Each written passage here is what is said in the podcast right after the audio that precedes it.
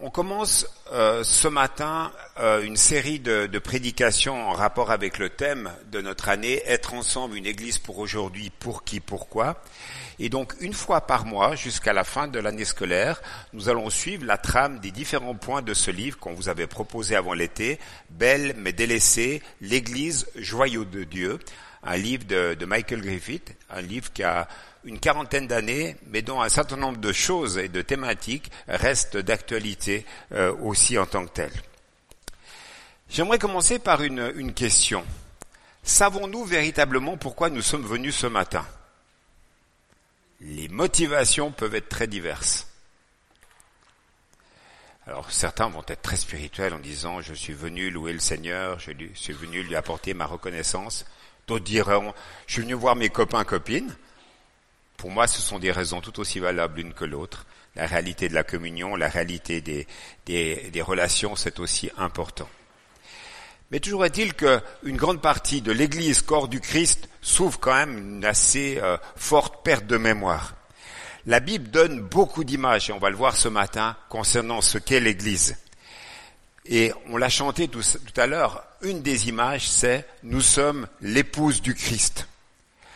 On peut s'imaginer que dans la, pensée de Dieu, cette image d'épouse du Christ, l'épouse doit être belle, un petit peu comme ces épouses euh, qui sont à la sortie euh, euh, de l'église lors de leur mariage.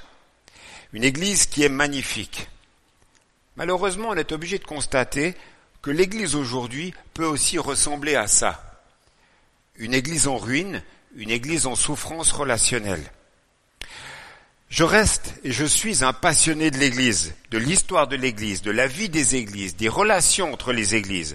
Et quand je préparais euh, ma prédication, en fait, je regardais ma bibliothèque et je me suis aperçu qu'il y avait un, un rayonnage comme ça de, de, livres différents en rapport avec euh, simplement la vie relationnelle, la vie doctrinale de l'Église, sans compter tout ce qui est en rapport avec l'histoire de l'Église. C'est un sujet qui doit nous passionner. Nous sommes nous devons être préoccupés par l'Église et nous devons aimer l'Église.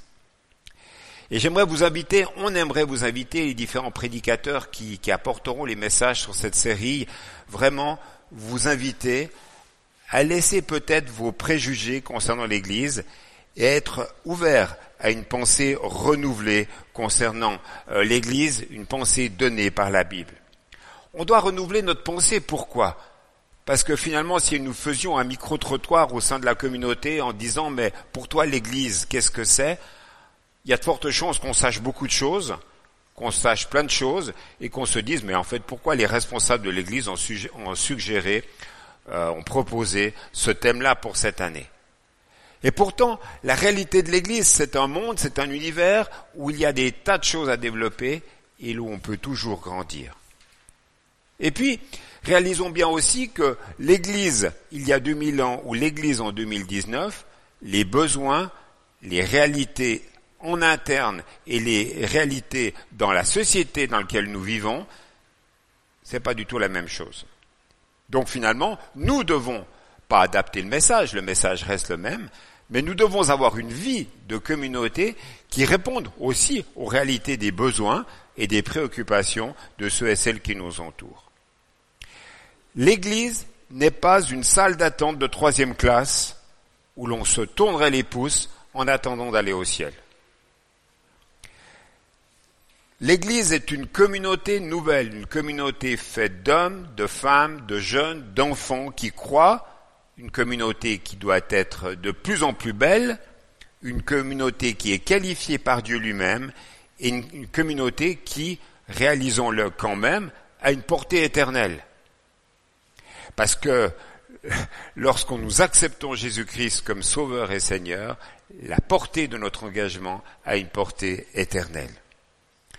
Dieu a pensé l'Église, Christ s'est donné pour l'Église et le Saint-Esprit construit l'Église en se servant de vous et de moi. J'aimerais vous proposer quelques lectures pour euh, asseoir en quelque sorte euh, ce qui va être dit dans la suite. Une première lecture, deux textes dans Éphésiens. Pour moi, l'épître aux Éphésiens, c'est l'épître de l'Église par excellence. Et dans Éphésiens, au chapitre 1, verset 21, il est dit la chose suivante. Le Christ est placé au-dessus de toutes les forces et de toutes les puissances qui ont autorité et pouvoir.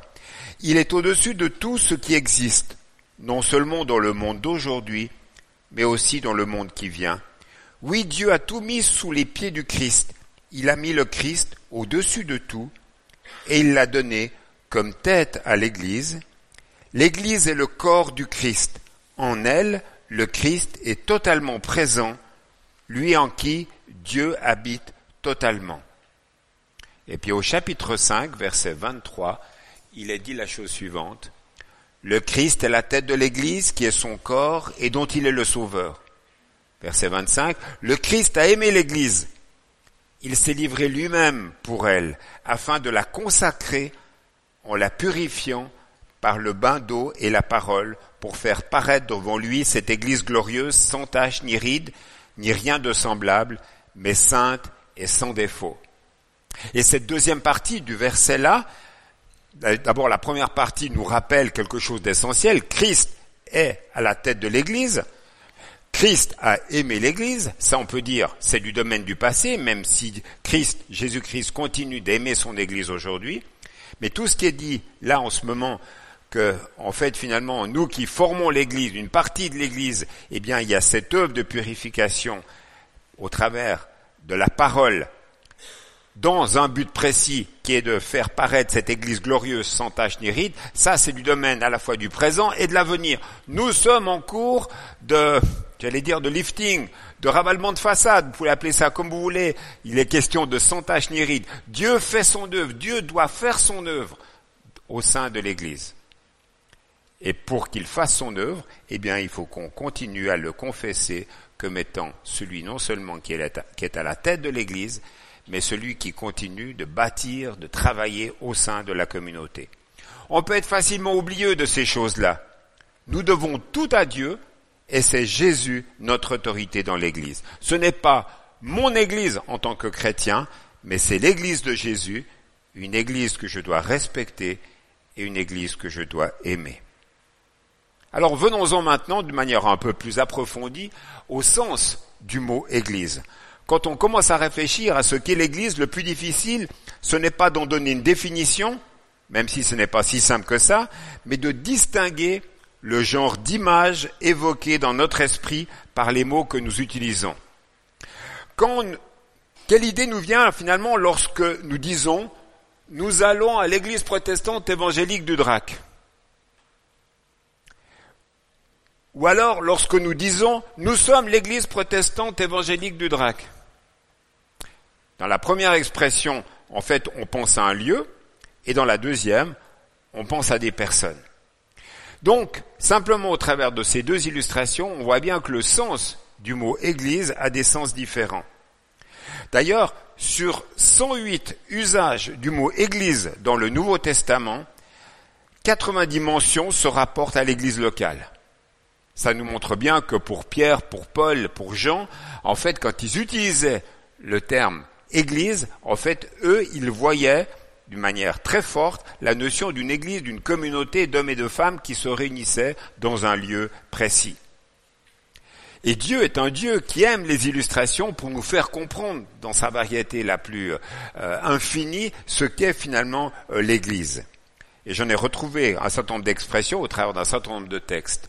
Par exemple, la notion d'édifice et de champ de Dieu, 1 Corinthiens 3, 9 car nous travaillons ensemble au service de Dieu, et vous, vous êtes le champ qu'il cultive, ou encore, vous êtes l'édifice qu'il construit.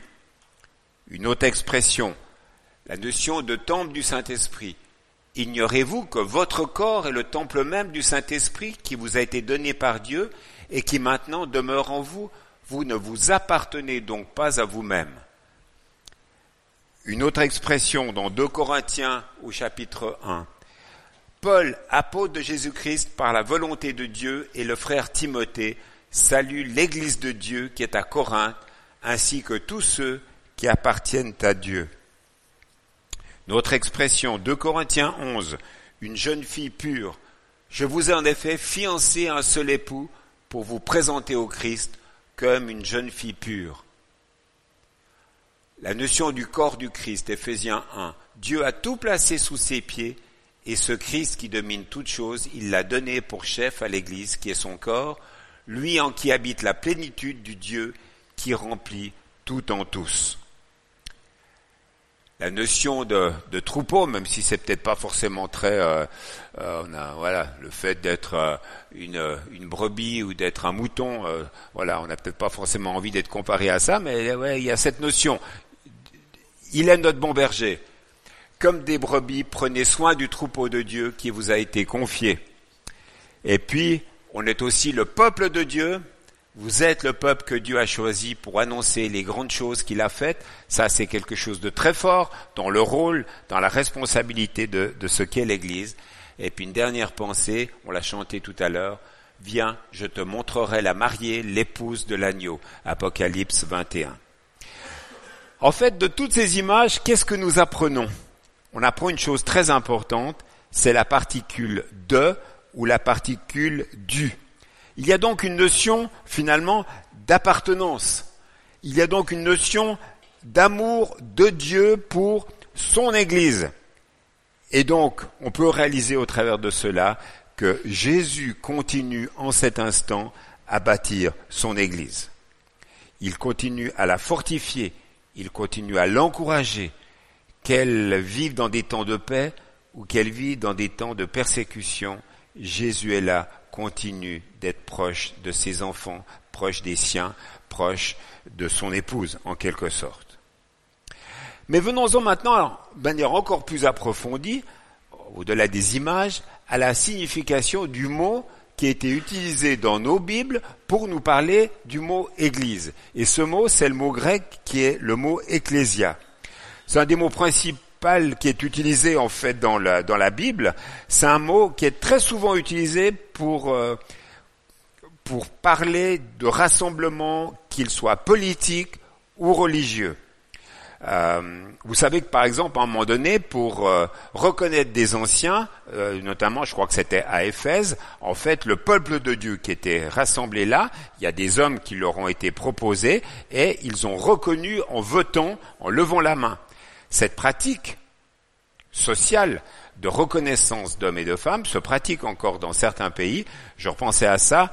Euh, en Suisse, par exemple, vous avez des votes qui se font en fait dans la partie allemande de la Suisse où le peuple du village est rassemblé et il y a des votes qui est fait aussi pour différents euh, aspects de la vie euh, sociale du village et en fait le peuple est amené à se prononcer démocratie directe à se prononcer par un vote à main levée, et s'ils sont contre, bah, ils lèvent la main, il y a là une expression euh, visible qui est, faite. Et ce qui est intéressant, c'est que le mot ecclésia, donc, était un mot qui était utilisé dans la société courante grecque euh, du temps des, des, premiers apôtres, des premiers disciples. Mais en fait, les disciples en parlaient, ou les apôtres en parlaient en disant, c'est l'ecclésia de Dieu. C'est le rassemblement, c'est le peuple de Dieu. Donc la notion d'appartenance. Ce qui est aussi très intéressant, vous savez qu'aussi la première partie de la Bible, euh, l'Ancien Testament, a été traduit en grec à un moment donné pour une meilleure communication. C'est ce qu'on appelle la version dite des Septante. Et en fait, le mot qui est utilisé est aussi le mot ecclésia, dans le, dans le sens grec même pour l'Ancien Testament, qui concerne l'assemblée d'Israël lorsqu'elle est appelée à se rassembler devant l'Éternel. Alors, L'emploi chrétien du mot Église, souvent quand on en parle, ça évoque quelque chose de statique. Là, en ce moment, vous êtes dans une position qui est similaire à celle-là. Vous êtes statique, vous m'écoutez, vous êtes assis, vous ne bougez pas. Alors que le sens même du mot Église, ça a quelque chose de dynamique. Quand vous pensez à l'église dans le désert, l'assemblée dans le désert, c'est Étienne qui en parle comme ça dans son, discours juste avant de, de mourir, c'était une notion qui était dynamique, c'était un peuple qui était en marche, un peuple qui était en route pour une destination de liberté.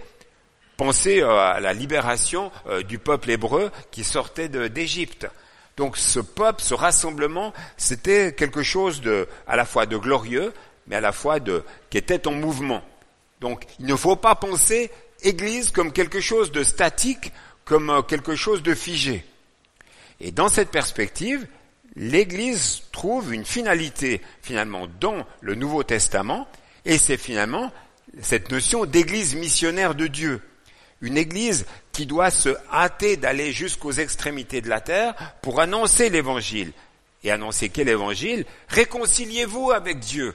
Voilà le message, le plaidoyer qui est fait aux quatre, coins du monde depuis 2000 ans.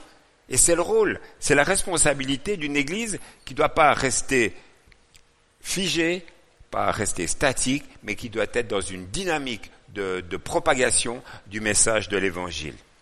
D'ailleurs, peut-être ça fait peut-être un peu cliché ce que je vais dire, mais une église qui n'est plus missionnaire de Dieu, en quelque, sorte, est une église qui, fatalement, va mourir faute de renouvellement.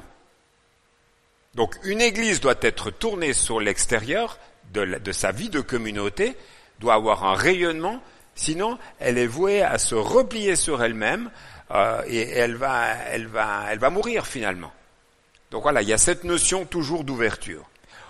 Pourquoi? Parce qu'encore une fois, quand Dieu a choisi ce mot ecclésia, en fait, c'était pas égal à quelque chose de statique, mais il y a dans ce mot un appel à sortir, à sortir de notre zone de confort, parce que c'est possible, parce que c'est faisable.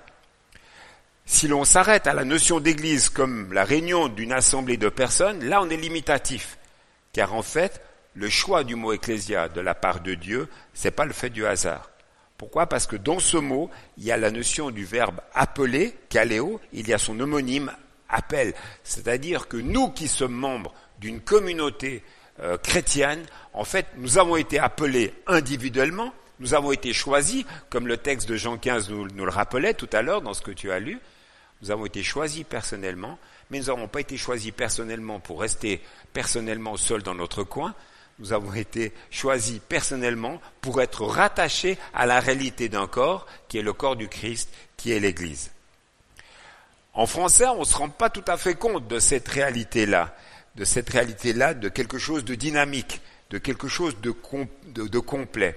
Mais par contre, si on regarde le texte biblique dans son ensemble, on découvre des belles choses. Regardez par exemple, je vais citer un exemple de peut-être de clichés ou de préjugés qu'on pourrait avoir. Éphésiens 3.20, je pense à cette prière de Paul, où Paul dit, à celui qui peut, par la puissance qui est à l'œuvre en nous, faire infiniment au-delà de tout ce que nous demandons ou pensons. À lui la gloire dans l'Église et en Jésus-Christ, dans toutes les générations, à tout jamais. Et Paul finit cette prière en disant Amen. Et on s'est dit, mais gloire à Dieu, oui, on, veut la bénédiction. On veut la bénédiction euh, pour notre génération et pour les générations suivantes. On veut la bénédiction pour l'Église. Mais en fait, quand on regarde ce texte-là, juste après ce verset, ce dernier verset, il y a une coupure, parce qu'on passe au chapitre suivant, et en fait, quand on lit le, les versets suivants au début du chapitre 4, voilà ce qu'on lit.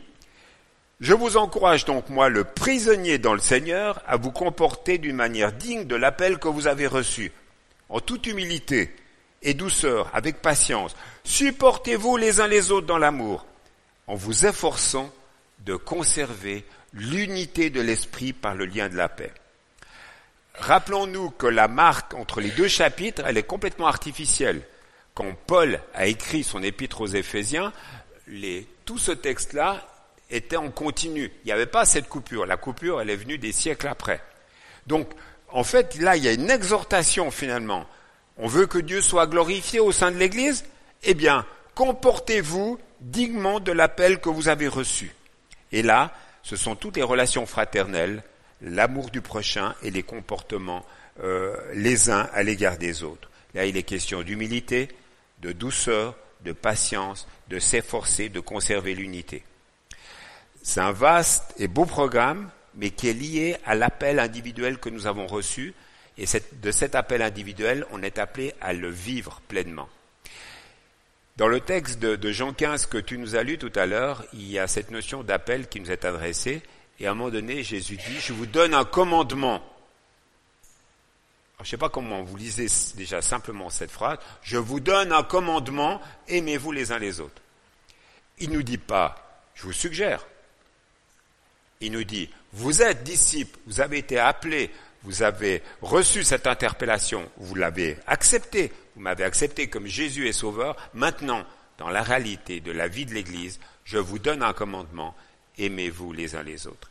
Et c'est dans la mesure où on, on comprend que finalement, moi, avec mes propres forces, je suis dans l'incapacité d'aimer ma femme, mes enfants, mes frères et sœurs, mais que c'est en vivant pleinement ce que Christophe nous a dit tout à l'heure, c'est-à-dire en étant enraciné, en puisant notre force dans le cep, dans la personne de Dieu, avec le soutien et la force du Saint-Esprit, en recevant de sa part, que je pourrais aimer et vivre ce commandement.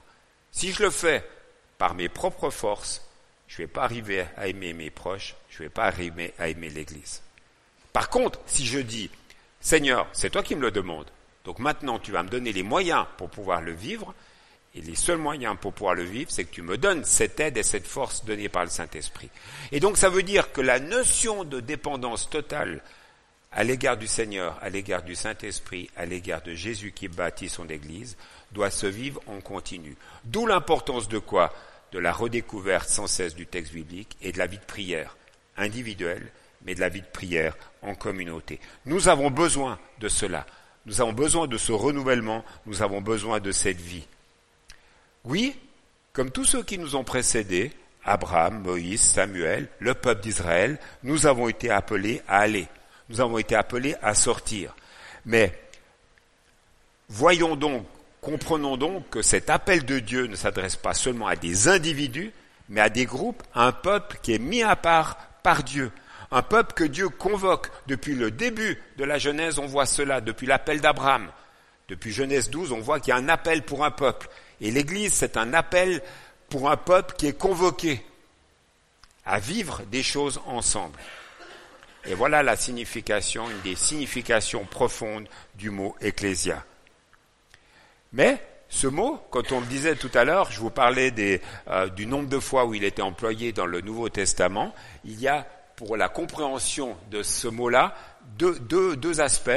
Il, y a, il est utilisé dans le sens de l'Église universelle, alors quand on parle de l'Église universelle, de quoi parlons-nous? Eh bien, c'est l'ensemble de la communauté des chrétiens du monde entier, tous ceux et celles qui croient en Dieu, qui croient en Jésus, qui ont placé leur foi en lui, quelle que soit la domination, Dieu seul connaît les siens. Et cette communauté, cette Église universelle, elle est composée de ceux qui aujourd'hui sont vivants, comme vous et moi, mais de tous ceux et celles qui nous ont précédés et qui sont aujourd'hui dans la présence du Seigneur et qui sont décédés. Ça, c'est la réalité de l'Église en tant que telle. Et puis, il y a la réalité de l'Église locale aussi. Bah, c'est Éphèse, c'est l'Église de Rome, l'Église de Philippe, l'Église, l'Église du Drac. Quelqu'un a illustré ce, ce double usage d'Église universelle et d'Église locale en faisant remarquer qu'une seule et unique expression est utilisée lorsqu'on parle de la Lune. Quand on parle de la Lune, on dit, comme hier soir, par exemple, je ne sais pas si vous l'avez vu, regardez la Lune comme elle est belle. Mais en fait, que la Lune, ça soit pleine Lune, ou que ça soit un quart de Lune, ou que ça soit juste le croissant de Lune, on parle de la Lune en tant que telle. Eh bien, finalement, pour l'Église, c'est exactement la même chose. Quand les, les chrétiens sont rassemblés et qu'ils vivent, on dit, regardez l'Église.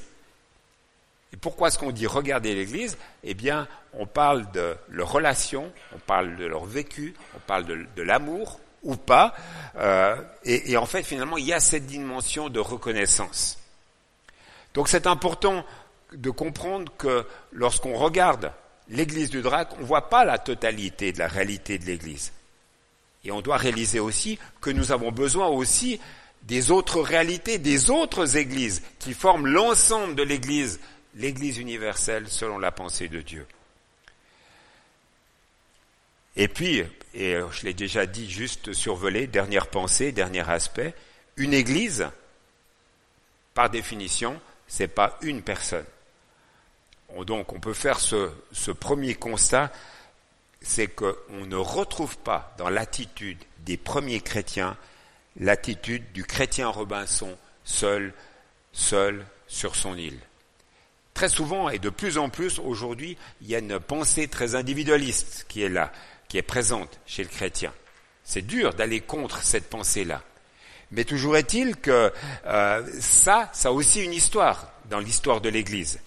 Pendant de nombreux siècles, on pensait que la vie solitaire, la vie solitaire en tant qu'ermite, euh, euh, ben, ça nous permettait de nous élever dans une perfection chrétienne de plus en plus forte. C'était la période des ermites, où tous ceux et celles qui vivaient en haut d'une colonne, il y en avait un qui vivait en haut d'une colonne pour être plus près de la pensée de Dieu. Mais de, nos jours, ce type de pensée peut exister encore. On peut la moderniser.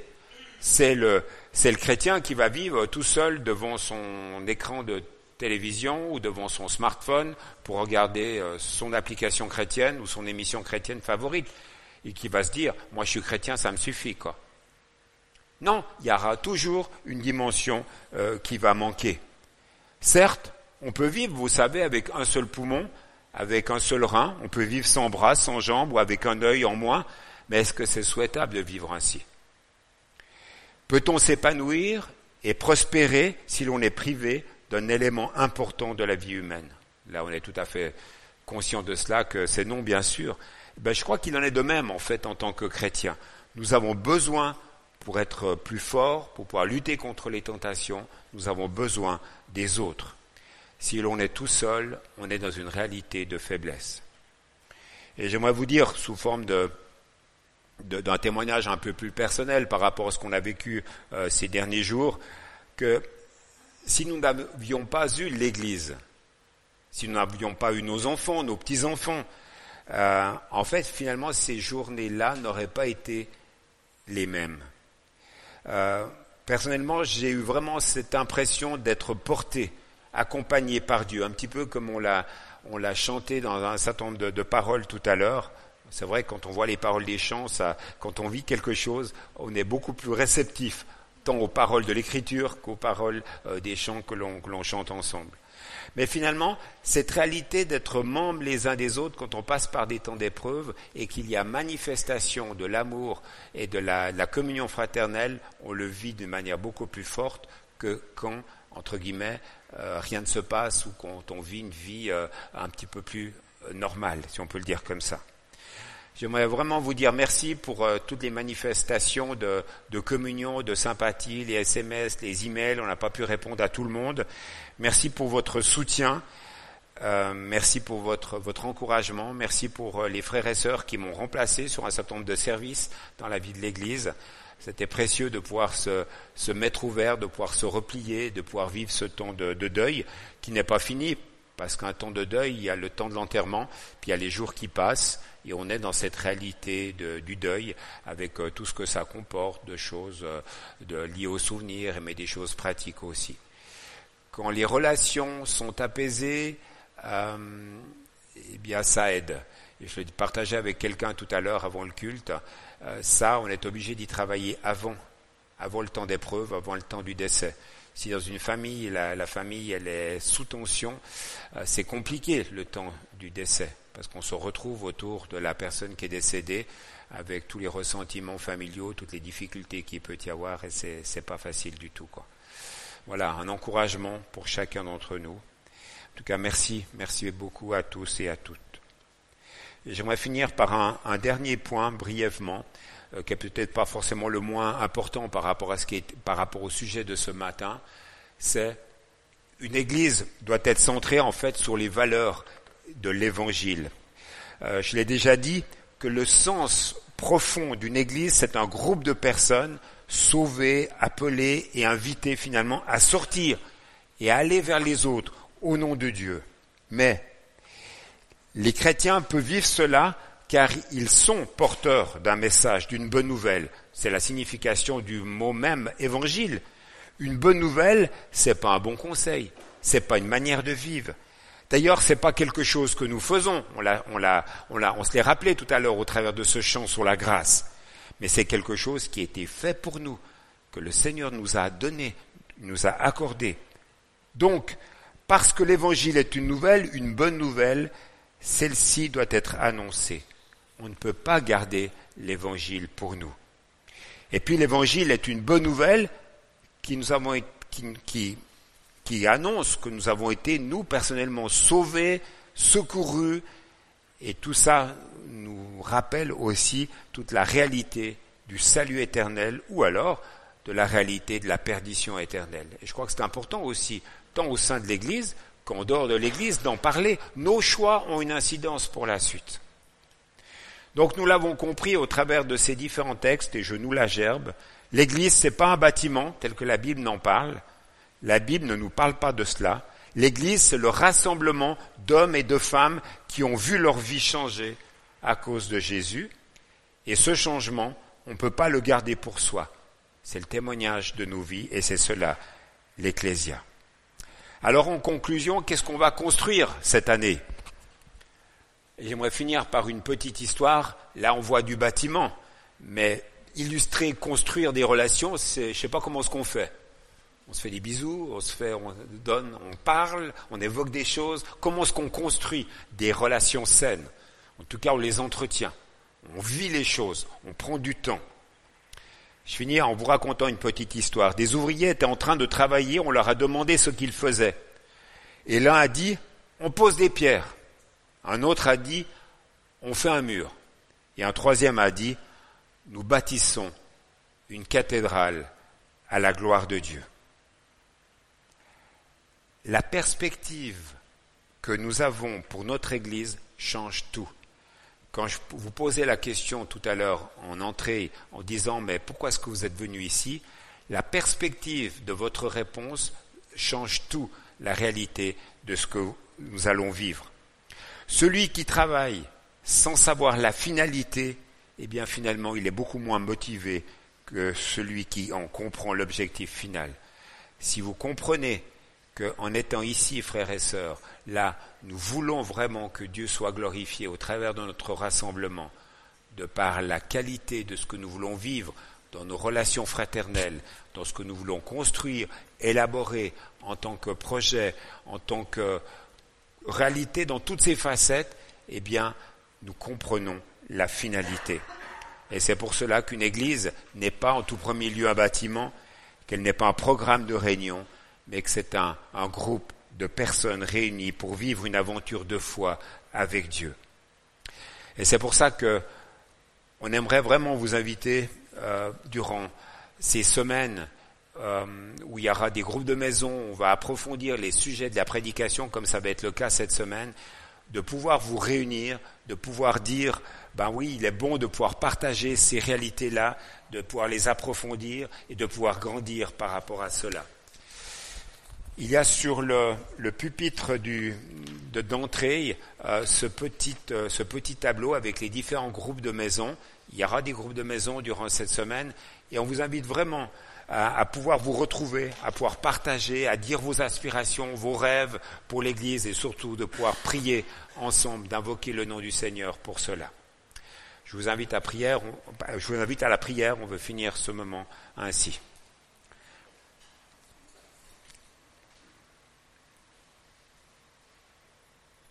Seigneur, on veut te remercier pour euh, ces textes que nous avons lus qui nous rappellent à la fois ton autorité sur l'Église, autorité que nous voulons honorer, que nous voulons respecter, et nous voulons nous souvenir aussi que tu es celui qui continue au fil du temps, des mois et des années à bâtir son Église. Cette communauté locale, comme l'Église universelle, c'est toi qui l'as bâtie, Seigneur, et on veut confesser ton nom, et on aimerait, Seigneur, au travers de nos choix de vie personnels et communautaires, que tu sois honoré, que tu sois glorifié. Merci pour tout ce que tu permets. Merci pour les temps de joie où nous pouvons rire ensemble. Merci pour les temps de peine où nous pouvons partager les peines les uns avec les autres. Tu es là, présent et agissant. Merci d'être ce Seigneur-là. Nous te rendons grâce, Seigneur, et nous te bénissons. Merci pour tous tes bienfaits. Renouvelle en nous ta bénédiction, Seigneur. C'est ce que nous voulons te demander dans ton beau nom. Amen.